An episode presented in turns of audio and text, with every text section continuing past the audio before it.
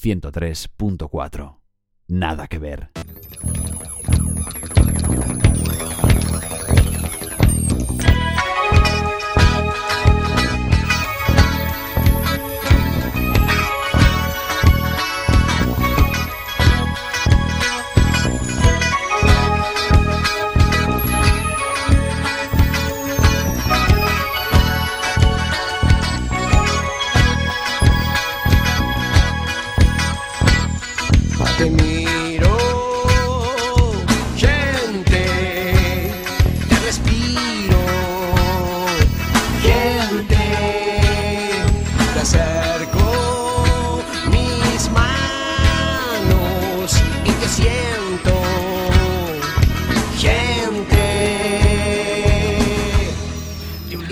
Buenas noches, conciencias.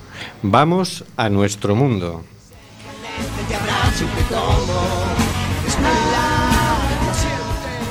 Estamos en Cuac FM, en el programa Simplemente Gente, programa sobre la diversidad cultural en Coruña y sobre los derechos de las personas migrantes.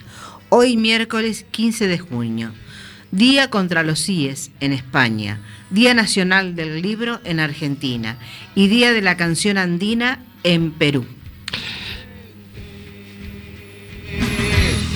Y es por eso que a veces me gusta esperarte. Y seguimos denunciando los vuelos de deportación de inmigrantes que realiza Europa por medio de la compañía Air Europa y todo el grupo Globalia. No vueles nunca con Air Europa.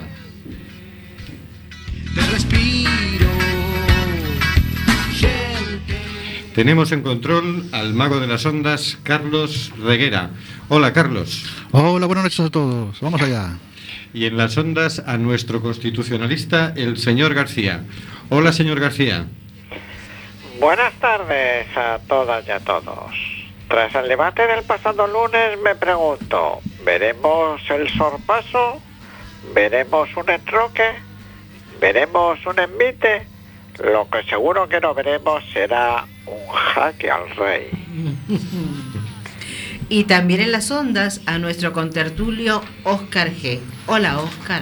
Hola, buenas tardes, buenas tardes, noches a todos. Hortensia, Rubén, Carlos, nuestro invitado, eh, que no me acuerdo ahora cómo se llama. Eh, ¿qué, qué os pa- os pareció el, el debate de, de este lunes? Los cuatro fantásticos, los cuatro jinetes del apocalipsis o... Ok, yo, yo os, os propongo una apuesta. Yo apuesto, apuesto a que se repiten las elecciones en octubre. ¡Hala! Es mi apuesta. Vamos, yo después del debate yo creo que esto va a quedar igual, pero pero mejor. Eh, eh, a ver, ¿Tú qué dices, Hortensia? A ver. Yo digo que este hombre nos está tirando un poco la moral abajo, porque entre que va a llover hasta San Juan y quién sabe más, y ahora con que se repiten las elecciones en octubre, pues amigo, amigo mío, a ver, eh, yo apuesto a que no. Apuesto a que mucha gente tomará conciencia y, y- y habrá más votantes que los que ya Pero mójate, ¿quién va a gobernar? ¿Quién? una cosa es lo que uno quiere, otra cosa. ¿Quién va a gobernar? Ay, yo tengo un gran temor. ¿Qué te digo? ¿Lo Las que yo máquinas. deseo o mi temor? Van a, van a gobernar las máquinas que van a hacer máquinas que lo van a hacer máquinas. Nos jugamos mucho, o sea que si quieres ganar, pro- a- Bueno, vamos a, por lo que vamos a hacer lo que, lo que yo voy a hacer lo que tú no haces, Oscar. Yo voy a decir, voy a ser muy positiva y voy a decir que va a ganar Podemos con Izquierda Unida. Toma ya, eso es una apuesta Fuerte. muy fuerte. Sí, Sí, porque sí. ya a mi edad yo creo que ya puedo darme ese lujo. Sí, sí. Carlos, que, eh, ver. Yo con la, con la Hortensia, hay que empujar hasta el final. o cambiamos o, o nos cambian. O sea que... Bueno, bueno, luego si, si nos tenéis que pagar los cafés. Pero al menos veremos, ¿eh? pagamos a media, Carlos. Federico. Claro, eh, no soy tan optimista. A ver, me, me apunto a eso, pero creo que vamos a acabar pagando el café todos. Bueno, Oscar, las apuestas están entonces 4 a 1. o sea, porque yo también me apunto al carro. Es decir, no solamente es que va a ganar Podemos, sino que le va a pegar tal sorpaso que aunque no llegue a la mayoría absoluta, sorpaso al PP, me refiero. Claro. Eso ya se lo pegó hace rato. Va a quedar mal no, no dejarle gobernar. Entonces, Bueno. No van a tener más remedio que decir, hombre, yo que he dicho que iba a dejar gobernar al más votado, yo que he dicho que iba a dejar gobernar al que más apoyo parlamentario tuviera, ¿cómo voy ahora a obligar al país a repetir unas elecciones? Así que bueno, Oscar, te invitaremos a un café. Ojalá que tenga que pagaros cuatro cafés a cada uno. Ojalá. Bueno, a ver. Pero me parece que os va a salir barata esta apuesta. Digo, porque entre cuatro es un café, no, ah, ni, ni 20 céntimos. Bueno, te- te No preguntaras, tío, no preguntaras. Bueno, en el estudio José Couso contamos con la colaboración de Hortensia Rossi. Hola Hortensia. Hola, buenas noches y buenas tardes a todos. Y tenemos hoy un invitado de honor, Federico Pichel, que pertenece a la asociación Aire de Rescate de Emergencias, que estuvieron en los campos de refugiados en Grecia y han vuelto hace unas semanas. Hola Federico. Hola, buenas, buenas tardes. Bienvenido, Federico. Y conduciendo el programa, Rubén Sánchez, que hará lo posible para que fluya este amordazado programa número 113. Amordazado porque, recordémoslo, seguimos aplastados por la ley Mordaza. Estamos en el programa Simplemente Gente en Cuac FM, en el 103.4. Y nos puedes encontrar en Facebook en Simplemente Gente en Cuac FM. Si nos escuchas desde tu ordenador, tablet o el móvil, nos puedes ir haciendo comentarios por Facebook que saldrán en antena. Bueno, y ahora antes de meternos con la Constitución vamos a hacer un breve comentario. Esta semana para nosotros eh, está resultando agridulce.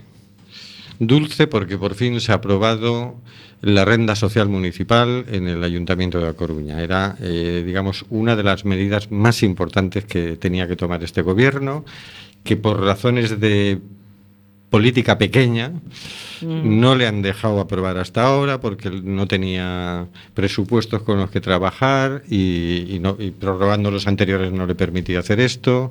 Pues había complicaciones también a nivel de articulación legal. Eh, bueno, se ha tardado un año, pero por fin hay una renta social municipal para atender a las personas en exclusión o en riesgo de exclusión.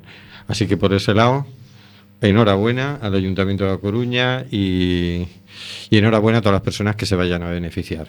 Ahora bien, no podemos dejar pasar por alto que tal como se ha formulado la renta social municipal, excluye a las personas en situación administrativa irregular, a los conocidos como sin papeles. No esperamos, no esperábamos que esta medida fuera a ser discriminatoria. Y sinceramente esperábamos más y se nos había prometido más. De manera que esa parte se nos ha amargado bastante.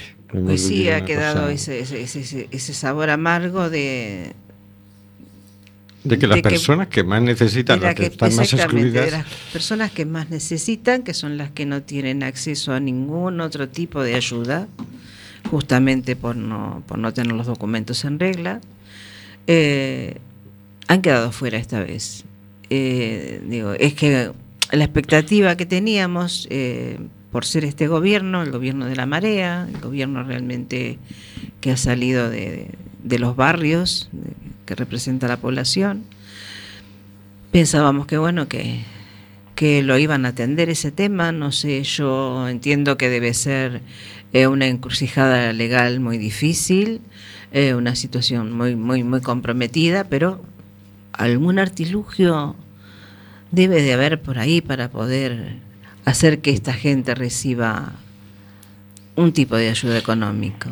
por poner las cosas un poco en su sitio, resulta que para publicar esta ordenanza eh, han tenido que acogerse a un decreto de la, la Junta y es ese decreto el que excluye a, a las personas migrantes. Es decir, no es que, no es que estuviera en el ánimo de- del No, gobierno sí. municipal de Coruña excluirlos, pero no había otra formulación legal, en principio han entendido ellos. ¿no? A nosotros nos ha pillado por sorpresa y trataremos de presentar alegaciones en la medida de lo posible, porque la misma ley de inmigración contempla que las personas en situación administrativa irregular tienen derecho a presta- las prestaciones sociales básicas.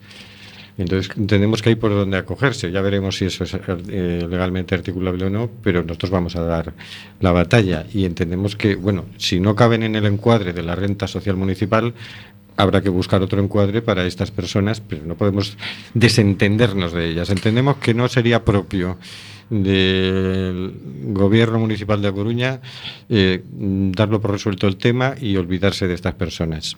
Hasta ahora no ha sido así como las ha tratado en, en este año, de manera que confiamos en que entre todos encontremos una solución. Pues sí, confiamos plenamente en que, en que se dará una respuesta.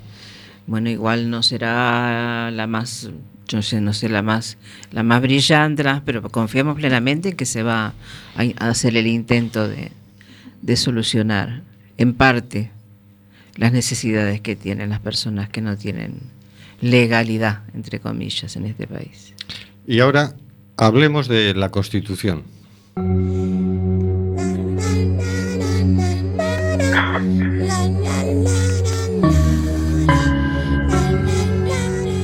Constitución española, Título tercero de las Cortes Generales. capítulo segundo de la elaboración de las leyes, artículo 86.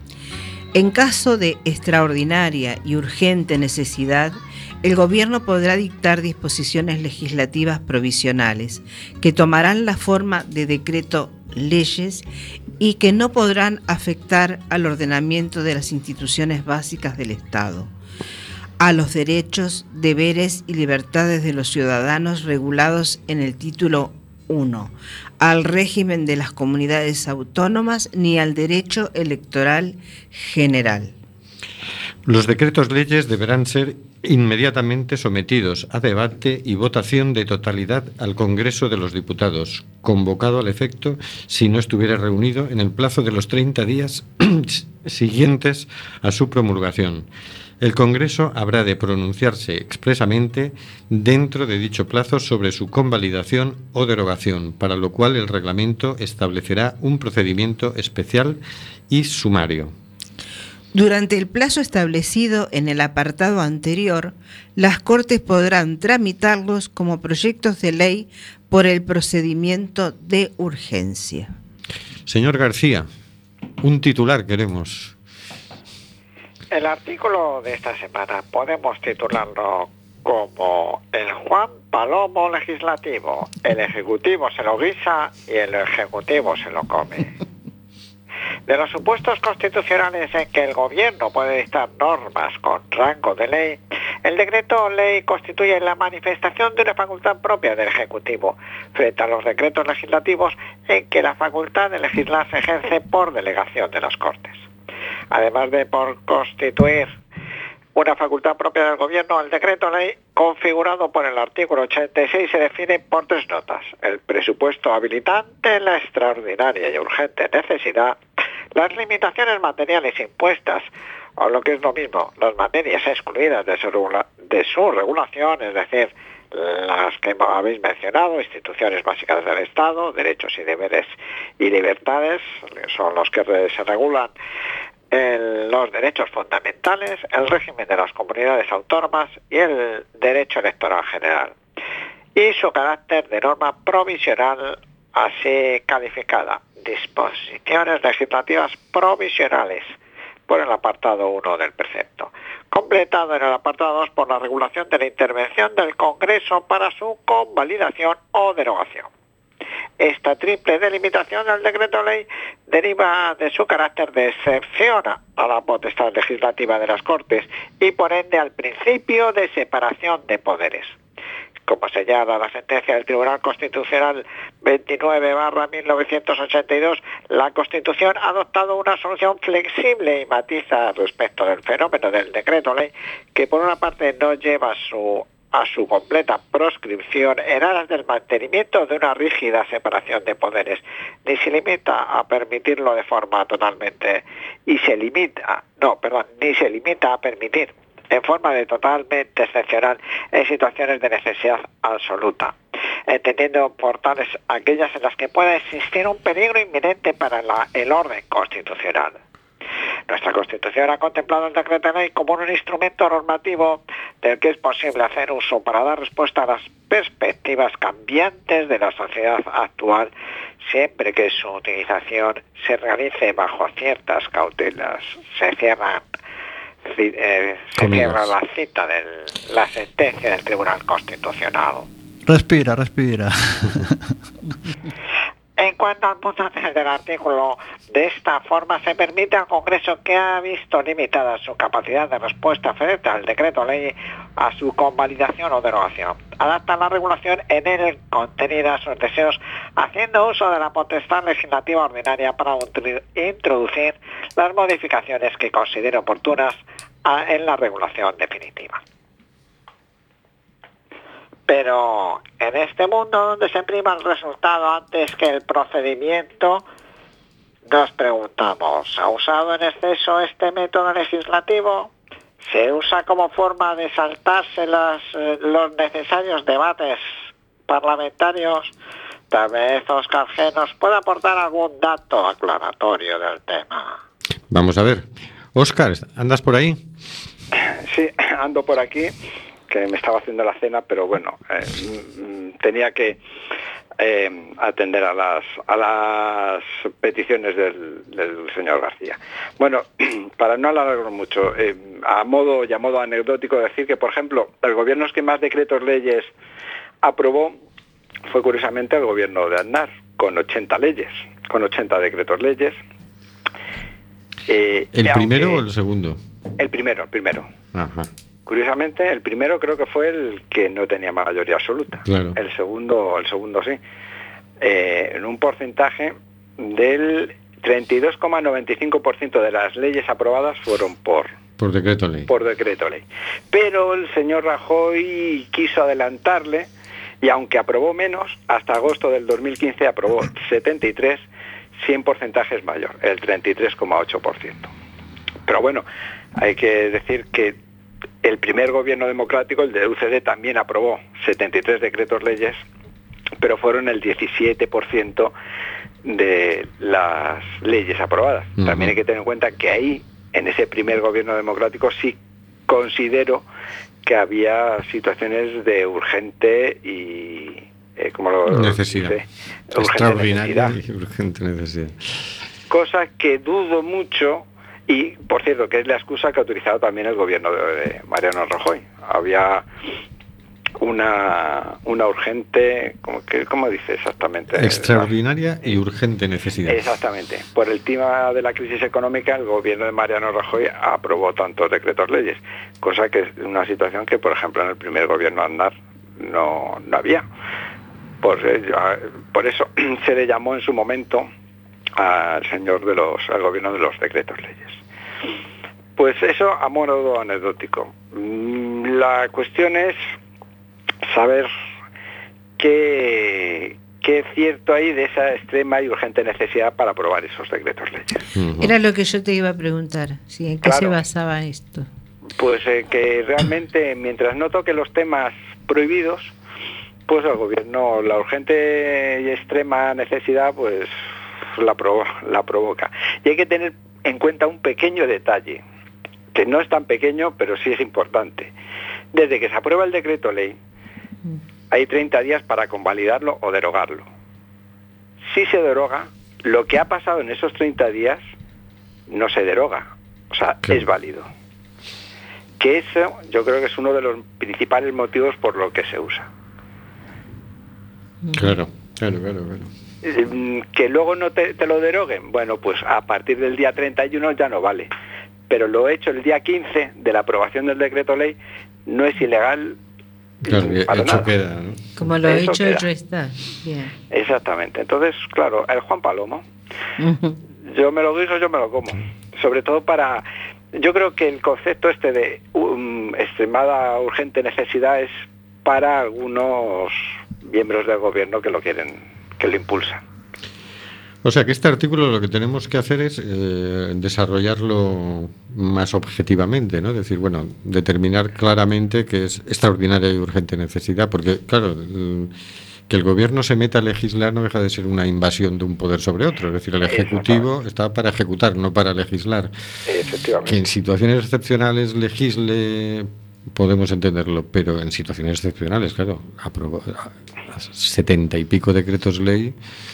Eh, es como toda la legislatura es excepcional y, y de urgente necesidad. Claro, No parece que precisamente En haya casos- sido para atender las urgentes necesidades del pueblo, ¿no? En casos puntuales que requieran decisiones. Eh, una de las leyes, creo que recordar, parece, de, de- a- decretos leyes aprobados por el gobierno Rajoy era una macroley que afectaba a 400 leyes. O sea, es un decreto ley que afectaba desde al, IRPF hasta no sé cuántas leyes. Eh, pues reformar, eh, eso se hizo, a ver si lo veo, que lo- antes lo he visto por aquí. Esto se hizo, no sé si en el 2012, no, en el 2012 no. En el, el macrodecreto aprobado en julio del 2014, a que modificó 26 leyes, entre ellas el IRPF y la ley del empleo. Eh, yo no sé qué urgente es necesidad era para modificar eh, el IRPF o la ley del empleo sin seguir los trámites. Ponte, si fuera tan importante, vale, pues tramítalo de forma de urgente, por el método urgente, por el medio de urgencia en el, en el Congreso, ¿no? Si es tan urgente que se debata eso. Y no por decreto ley. Que haces la que te la gana y además, en estos casos donde la mayoría absoluta te lo va a eh, convalidar casi con un 99% de probabilidades ese decreto ley, pues te ha saltado todo lo que yo creo considero que es muy importante, que es el debate y el intercambio entre los grupos parlamentarios a la hora de, de crear una ley. Luego pasa con lo que pasa con las leyes, con las leyes de educación, que cada tres años y medio las cambian. Y eso que es orgánica, y esa ya tiene que ser por mayoría absoluta narices. Al final analizando te pones a pensar y bueno, ¿y dónde nos quedó la democracia? No lo sé. bueno, bueno, bueno. Bueno.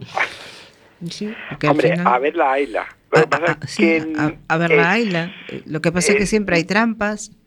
Mm, Sí, eso y tramposos habrá. Ta. Hay, se- habrá siempre. Ah, Por eso yo cuando hablan de ciertos temas digo, la mejor forma es que todo se haga con los cristales limpios y al- eh, a la luz del día. Porque ahí los tramposos es más fácil pillarlos. Muy bien, pues en todo caso lo que está claro es que empezamos a movernos los ciudadanos, pues como dejemos la resolución de los problemas en manos de ejecutivos y legislativos, nos va a seguir yendo como, como ya nos va. Vamos a escuchar la canción No esperes, de Juan Manuel Serrat.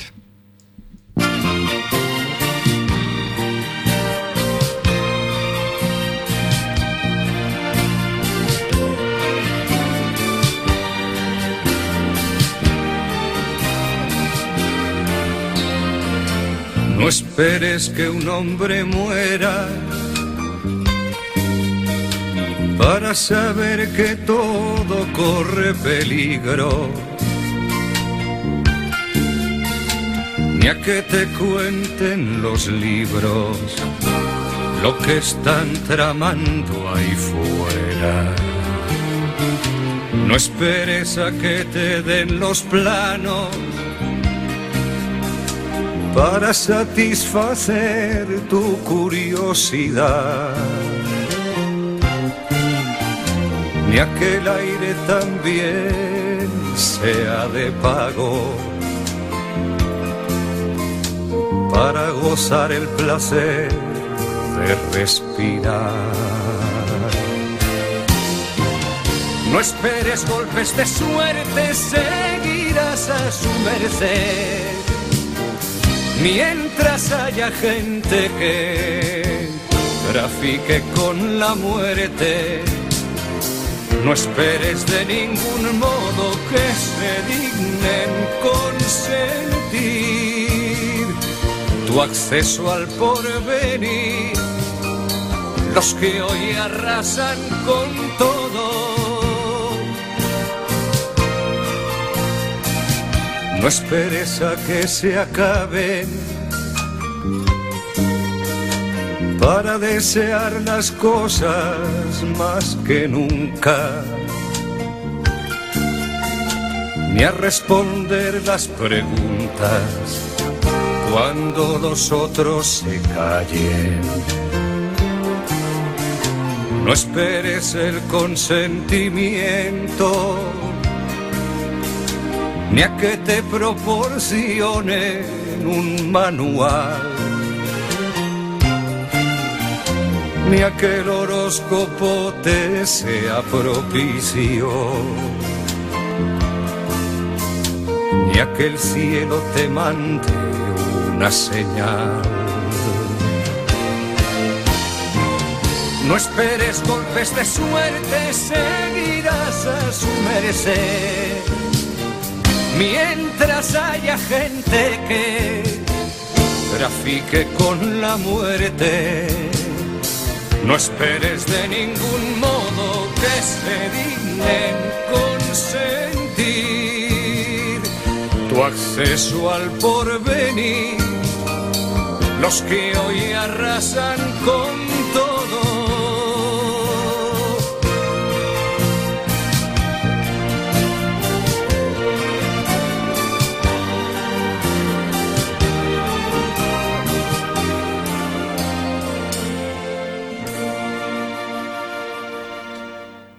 No esperes. Tenemos con nosotros a Federico Pichel de la Asociación Internacional de, Rescate en Emergencias, AIRE. Buenas noches, Federico. Hola, buenas noches. Cuéntanos la iniciativa que tenéis en marcha para los niños Mudafar y Ahmed. Bueno, mira, eh, nosotros eh, lo que estamos intentando ahora mismo es traer a dos, a dos niños, dos niños iraquíes de 8 y 10 años, eh, Mudafar y Ahmed.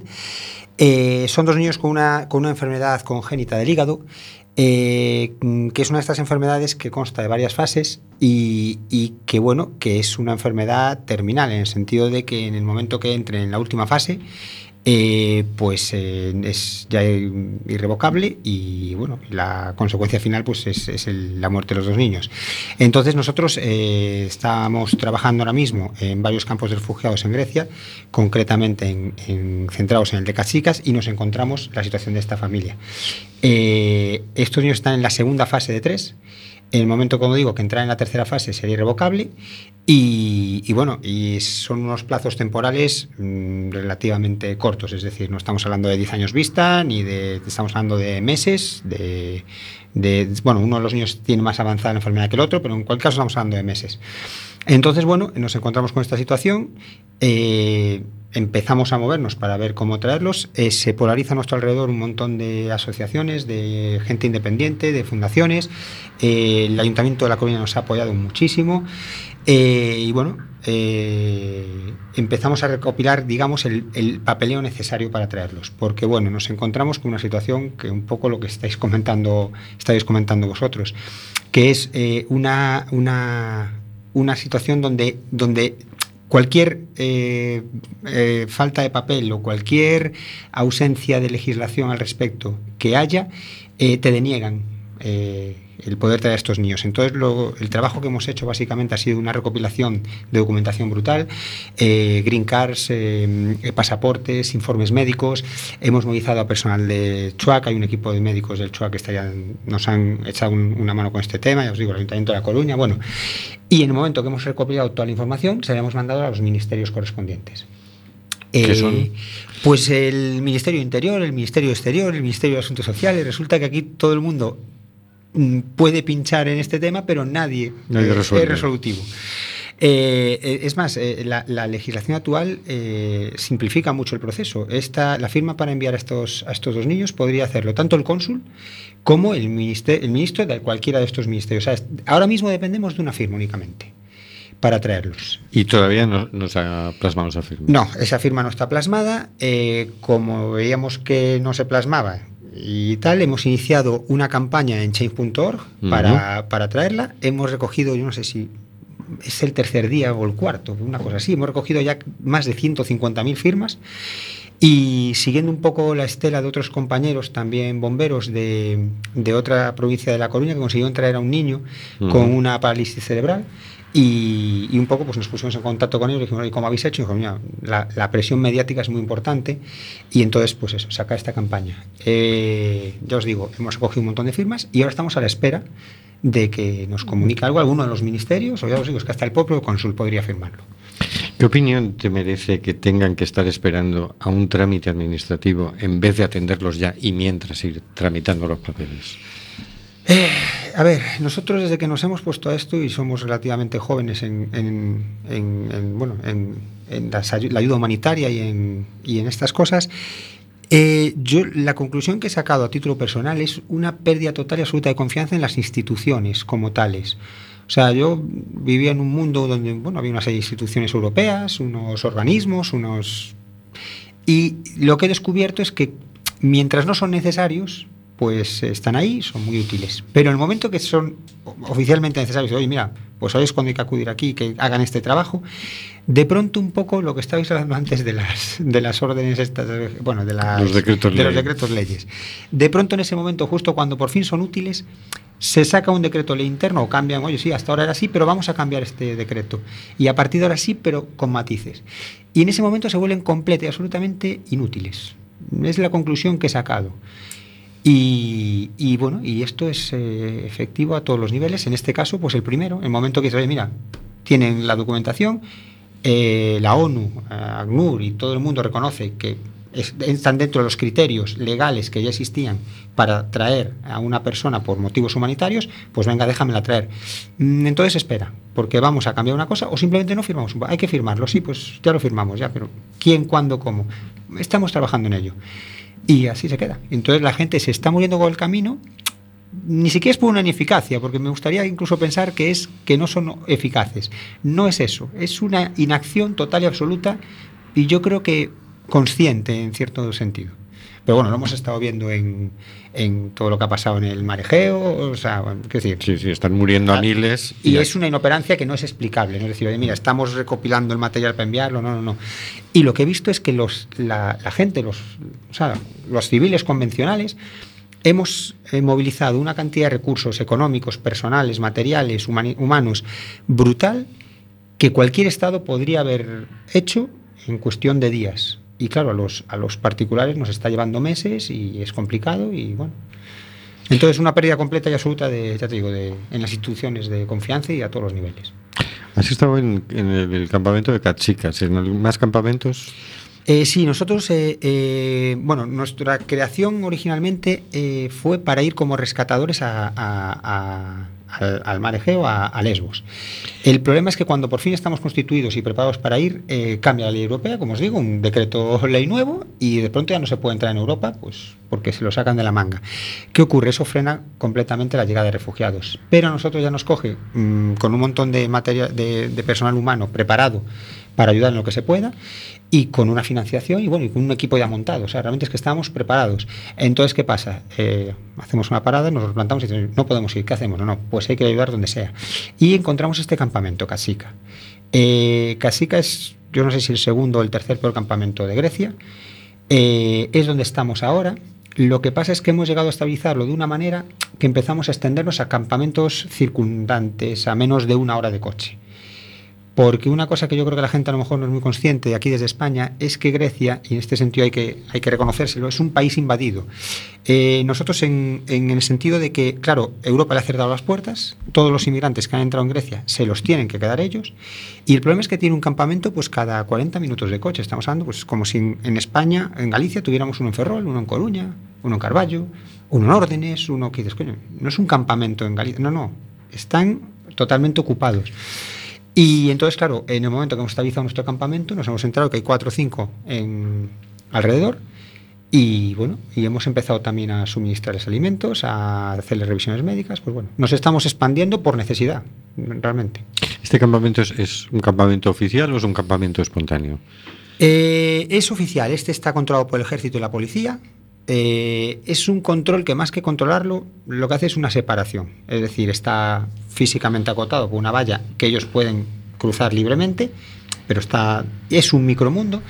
Y lo que no salga del campamento, ni al ejército ni a la policía le preocupa, Y, entonces, pues bueno, es, un micromundo. Entonces sí que está relativamente controlado. Sí que es verdad que al menos al principio hubo una flexibilidad, nos dejaban actuar más libremente e intervenían poco. Esto está cambiando desde que ha cerrado, desde que han, cerrado, desde que han desalojado por la fuerza Idomeni. La situación es que ahora tienen 10.000 refugiados que estaban en la frontera macedonia en unas situaciones horribles, precarias, tal, pero estaban ahí, digamos, colocados y ahora tienen que reubicarlos. Entonces están ya metiendo más presión. Porque en general las ONGs y los voluntarios molestamos. Porque ves lo que ves y luego pues puedes venir a sitios como esta, a la radio, y a comentar lo que has visto.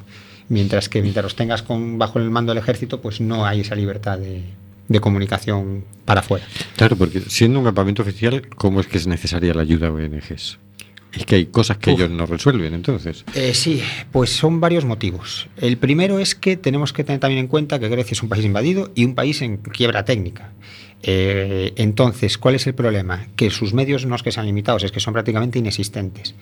Eso por un lado. Por otro lado, el ejército funciona como funcionan los ejércitos. Es decir, eh, hace falta comida, no hay ningún problema. Raciones militares. Claro, una ración militar es una comida empaquetada en un plástico que efectivamente tiene proteínas y vitaminas y básicas y lo que tú quieras, pero no es una alimentación a largo plazo, ni siquiera a medio plazo, es una alimentación, pues supongo que para, no sé, para entrar en combate y estar una semana combatiendo, bueno, pues no hay ningún problema, pero no para estar ahí meses o años, que es lo que esta gente va a estar. Esto lo primero. Lo segundo es que está especializada en, en, en adultos. Claro, nosotros el primer problema que nos encontramos al llegar allí, y el más dramático quizás, y, en el que estamos trabajando precisamente ahora en otros campamentos, porque es lo principal siempre, es que nos encontramos que hay unos 1.500 refugiados en el campamento, de los cuales 600, 800 son niños, y de esos, pues igual 300 son lactantes. Entonces, claro, el problema es que tú vas a hacer la cola y para el adulto de varón de 40 años hay pollo con patatas. Y para la mujer adulta de 30 años hay pollo con patatas. Pero es que para el bebé de 6 meses hay pollo con patatas. Y punto. No hay leche en polvo, no hay potitos, no hay fruta, no hay verduras, no hay productos frescos. Entonces, claro, mm, ese es el primer problema de choque y luego un problema a medio y largo plazo de desnutrición. En concreto, estos dos niños es unos problemas gordos que tenemos y por los que urge más que en ningún otro caso el traerlos aquí. Porque la alimentación para la enfermedad que tienen es, es vital y están totalmente desnutridos. ¿Qué sensación general te has traído de, de Grecia? Uf, eh, ya te digo, una pérdida total y absoluta de confianza en las instituciones europeas. No sé si decir que acabas sintiendo vergüenza, pero sí que no, desde luego no puedes estar orgulloso, este orgullo patrio, nacional o europeo, lo que tú quieras, eh, por los suelos. O sea, por los suelos. Estamos, estamos haciendo un papel que en más de una ocasión lo he oído ya de otras personas, en, en conferencias o en tal, que es que, que, claro, que la historia nos juzgará y dentro de 10 años esto será, se verá como un, una cosa horrible que, pasó. Eh, luego a nivel humano, lo que he descubierto es que eh, si bien pierdes la esperanza en las, un poco en las instituciones, lo ganas a nivel humano. O sea, me he encontrado con una gente increíble de los dos lados, ¿eh? del lado de los voluntarios y del lado de, de los refugiados. Y, y, en el lado de los refugiados especialmente una capacidad de supervivencia asombrosa, asombrosa. Eh, como en todos lados ves cosas buenas, ves cosas malas, pero y, y, y, lo que sí también mucho asombro por parte de ellos. Ellos nunca, siempre que hablabas con ellos, te comentan que nunca esperaron que Europa hiciera lo que está haciendo. Se podían esperar otras cosas, pero este, esta, esta medida generalizada que han tomado les ha sorprendido enormemente. Claro, ellos, nosotros también. Sí, sí, es, que es lo que les comentábamos. Es que, claro, es que nosotros también. Y, y es más, cuando nosotros llegamos allí, eh, la mayoría de los voluntarios éramos españoles.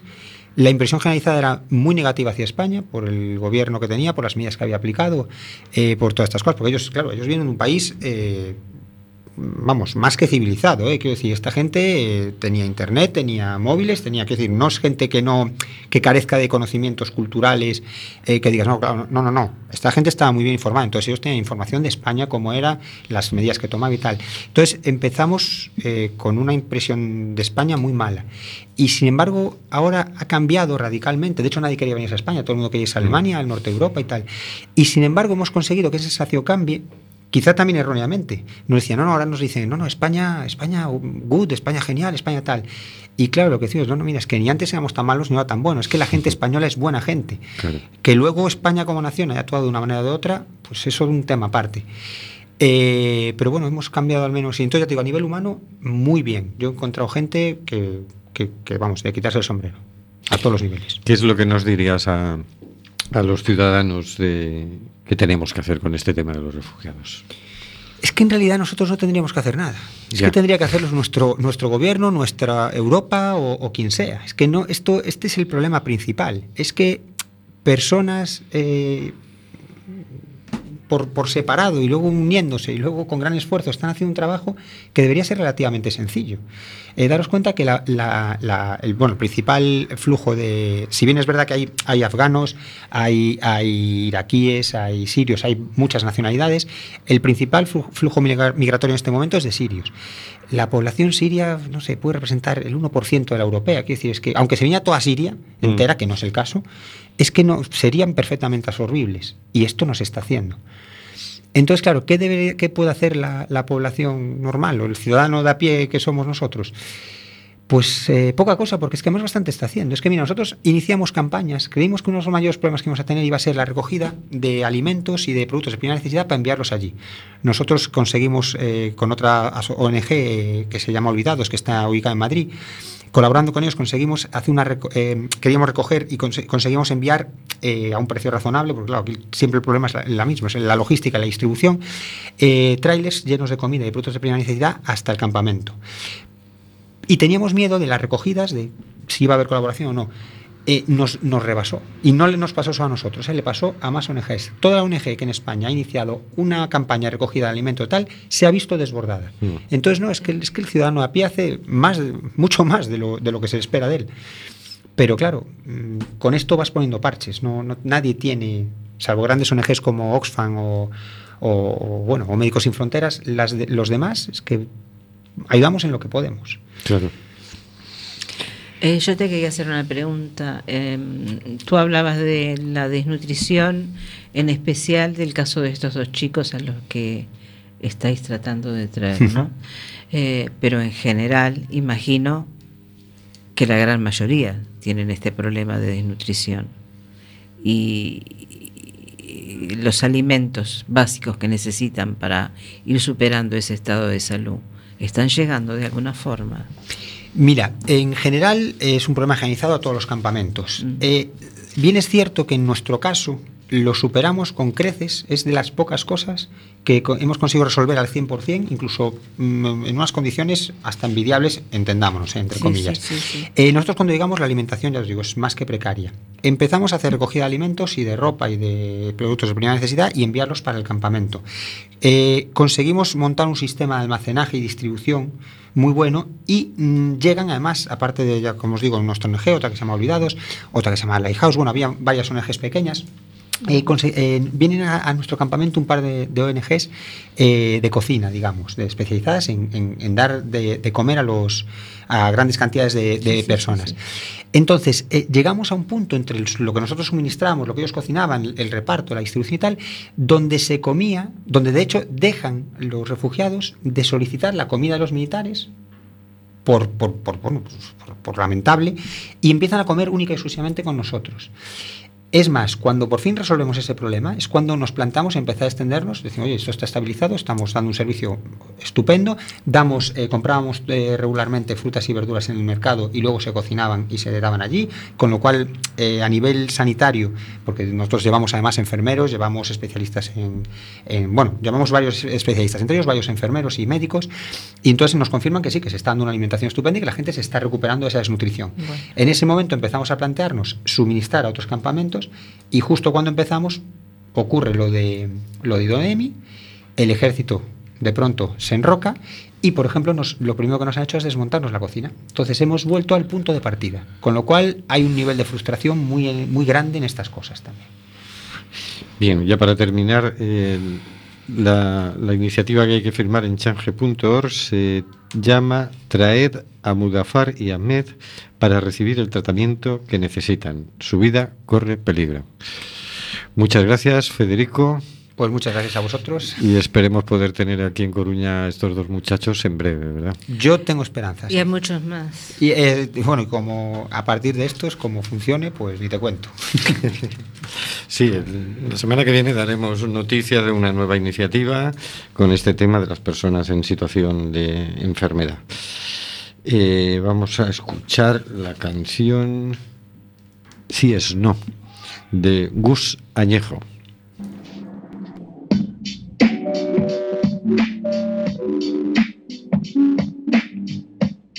torturadores de la España. Torturadores de existencia de esta sociedad. La gente solo quiere poder volver a comprar. Hoy la conciencia y dignidad forzadas a callar porque el grueso social prefiere distraerse y no mirar. Por procedencia se les trata cual ganado. Y en la barra del bar alguna vez lo has criticado, pero, pero jamás te he visto dar ni un solo paso por parar la violación de sus derechos humanos. Todo firmado y sellado con concertinas, que en el estrecho se están dejando la vida. A los que llegan no les dan ni una salida y de trabajo sucio se encarga la policía. Más de 100 años criminal colonialismo. Luego a robarles que llegó el capitalismo.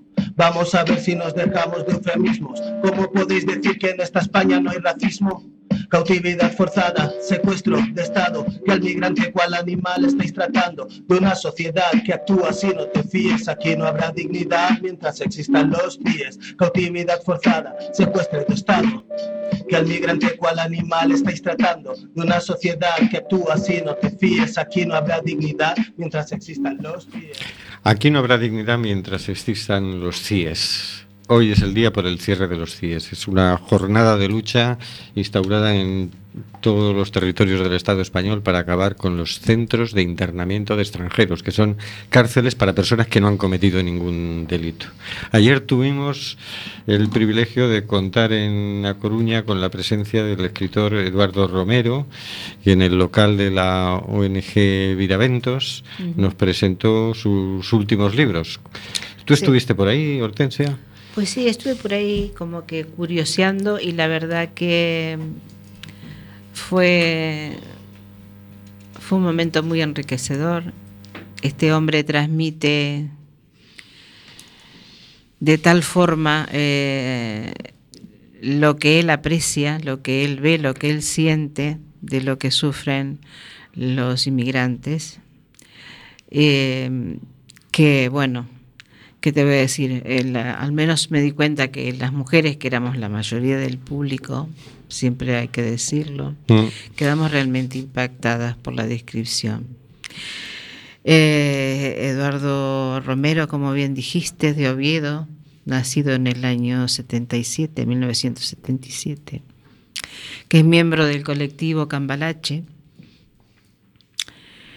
Eh, traía eh, para mostrarnos y para presentarnos la novela que se llama En Mar Abierto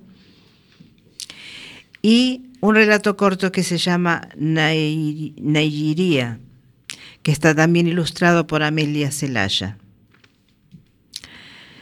Eh, a mí me impactó muchísimo porque no, no había tenido oportunidad de- de escuchar o de leer a alguien que tenga esa mirada de lo que es eh, la gente inmigrante en los pueblos, en las ciudades. Es decir, la mirada directa de lo que es el día a día, de lo, de lo, de lo que sufre eh, la mujer, el niño, el hombre, porque a ver, como él en una nota que le hicieron y estuvo comentando ayer, él decía algo así como que la mirada televisiva sobre las migraciones y que va más allá de la televisión contiene un efecto manipulador evidente. Se manipulan las cifras para hablar de avalanchas o se reinventan los hechos para tratar de justificar que guardias civiles disparen bolas de goma a migrantes que tratan de alcanzar la orilla. Pero esta mirada tiene un efecto mucho más potente, el de la descontextualización radical de los procesos sociales. Un migrante encaramado a la valla de Melilla, el fotograma aparece en el telediario y ese migrante no tiene pasado y tampoco tiene futuro. Una mujer que cruza el estrecho con su bebé, nada sabemos de las razones que les han llevado hasta ahí. Es verdad que a veces es más difícil velar el rastro de las migraciones. Es el caso de los, millones de personas que han tenido que huir de una guerra feroz en Siria. Pero la mutación antropológica, que diría Pasolini, de nuestras sociedades es profunda. Cada vez somos más incapaces de tener memoria, de tener imaginación, de tener responsabilidad sobre los hechos que miramos. Gunther Anders decía que antes recorríamos los caminos y que ahora es el mundo el que nos recorre. ¿Recuerdas que eso lo dijo ayer? A mí me impresionó muchísimo. Cada día se acumulan, acumulan los conflictos, catástrofes, guerras, hambrunas en nuestra retina. Cada día evacuamos esas imágenes incapaces de hacer nada a partir de ellas. Eh, por lo que él nos estuvo comentando en Mar Abierto, que es esta novela, eh, que trata de mm, varios tiene varios personajes, pero que está basada en hechos este, verídicos. Ese sentir que nos transmite este hombre de, la miseria eh, moral a que, se ven sometidos, ¿no?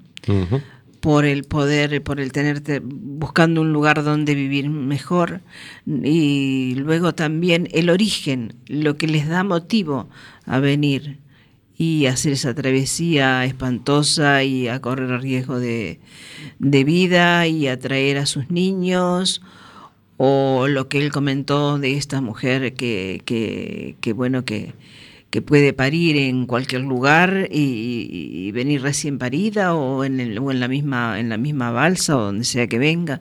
Esa mirada diferente esa mirada que claro que los informativos no nos muestran y que es el diario vivir de esa gente que luego llega las mujeres que se ven sometidas a la prostitución eh, obviamente para poder mantenerse ellas y también para mantener a sus niños eh, eso fue lo que realmente me, ha transmitido este hombre, Eduardo Romero.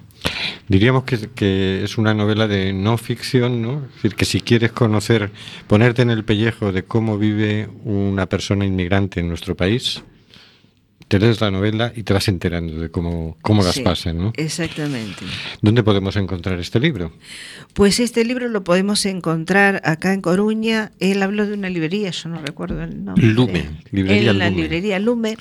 Y también en la tienda que tiene la ONG Viraventos en la calle Entre Peñas. Que si bien no tengo el número, es muy fácil porque queda ah, ahí nomás cerquita de la Plaza de las Las Conchiñas y Conchiñas. de la calle Las Conchiñas en el barrio de la Gradel Orsán, el barrio que tiene eh, tanta cantidad de nacionalidad- nacionalidades diferentes, de inmigrantes y de gente que ha, que Muy ha bien. regresado. a En Mar. Abierto En de Mar Abierto. Eduardo Romero. Ya iremos leyendo algunos párrafos en próximos programas porque hoy se nos agota Hoy el tiempo. tiempo. Damos una última noticia, que es que hoy ha sido presentada en sociedad la, la red eh, Coruña contra la Guerra, que está articulada con la red galega en apoyo a las personas refugiadas. Han explicado que, bueno, su origen fue cuando la iniciativa de la manifestación del 27 de febrero en apoyo a las personas refugiadas, que fue una manifestación que se celebró en toda Europa. A organizar esa manifestación se sumaron más de 30 colectivos de la ciudad y desde entonces eh, se ha venido reuniendo y dando perfil a, a la plataforma. ¿no? Decidieron llamarse Coruña contra Guerra para hacer énfasis en las causas, porque no brotan los refugiados de la nada, los refugiados brotan porque vienen de situaciones de guerra y de miseria, de guerra física y de guerra económica. Es decir, cuando destrozamos un país, las personas tienen que venir aquí a, buscarse la vida. ¿no? Y, y bueno, está formada por colectivos muy variados, desde colectivos universitarios, culturales, asociaciones de vecinos, sindicatos, partidos políticos, movimientos sociales y la idea es un poco crear un espacio de colaboración entre colectivos y personas para ser más eficaces en el apoyo a las personas refugiadas. ¿no? Convocan una manifestación para el próximo domingo, día 19, a las 12 en la Coiraza do Cómaro. No, perdona, Dorzán. Dorzán. Con la coiraza. Coiraza ¿Por dorsal. qué será en la coiraza Dorzán? Que bueno, mucha gente se preguntará exactamente dónde queda, pero bueno, Todo Coiraza sabe todo el mundo eso. sabe dónde queda. ¿Dónde la Y- bandera?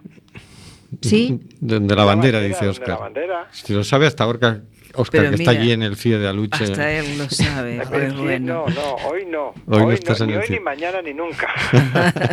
A la altura de la Plaza Pontevedra también podemos dar esa referencia. ¿no? Bueno, sí. Bueno, eh, pues sí. pero bueno. la calle Rubine y va- vas allí. Aparte derechito. de la manifestación por los refugiados, tenemos el mismo domingo la marea blanca Ajá. A, la las uno. 13 horas en el obelisco. En el obelisco. De manera que haremos la manifestación y nos iremos a derechitos a, a la concentración de Marea Blanca, porque la sanidad pública ahora llega el verano y nos quieren cerrar camas y, y plantas enteras, ya verás, Claro. en, en los Y hospitales. luego vas a los hospitales y ves los pasillos llenos de, de- de camas con gente ahí, con sueros, con es, es atroz. Atroz. Realmente Sí, atroz. nos están robando la sanidad pública.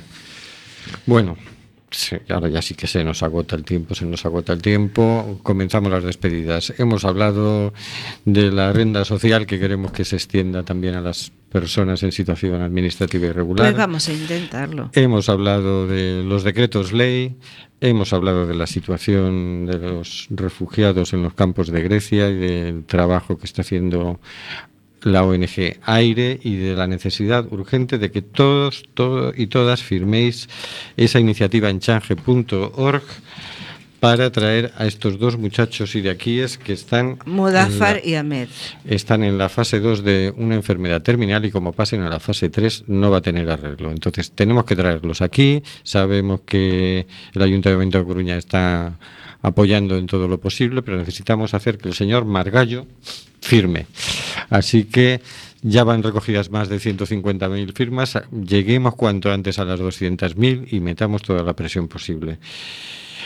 Y, y hemos hablado de la presentación del libro en Mar Abierto de Eduardo Romero, escritor especializado en temas de inmigración. Exactamente. Ya insistiremos con este libro. Imprescindible de leerlo, ya vamos a tenerlo. Buenas noches, Carlos, Oscar, señor García, Federico, Hortensia y queridas y queridos oyentes. Buenas noches a todos y muchas gracias, Federico. Buenas noches y cerremos los días de una vez, que hay corriente. Cierra, cierra.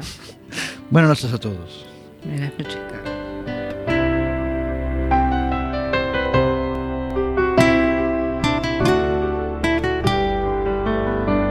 de Amazon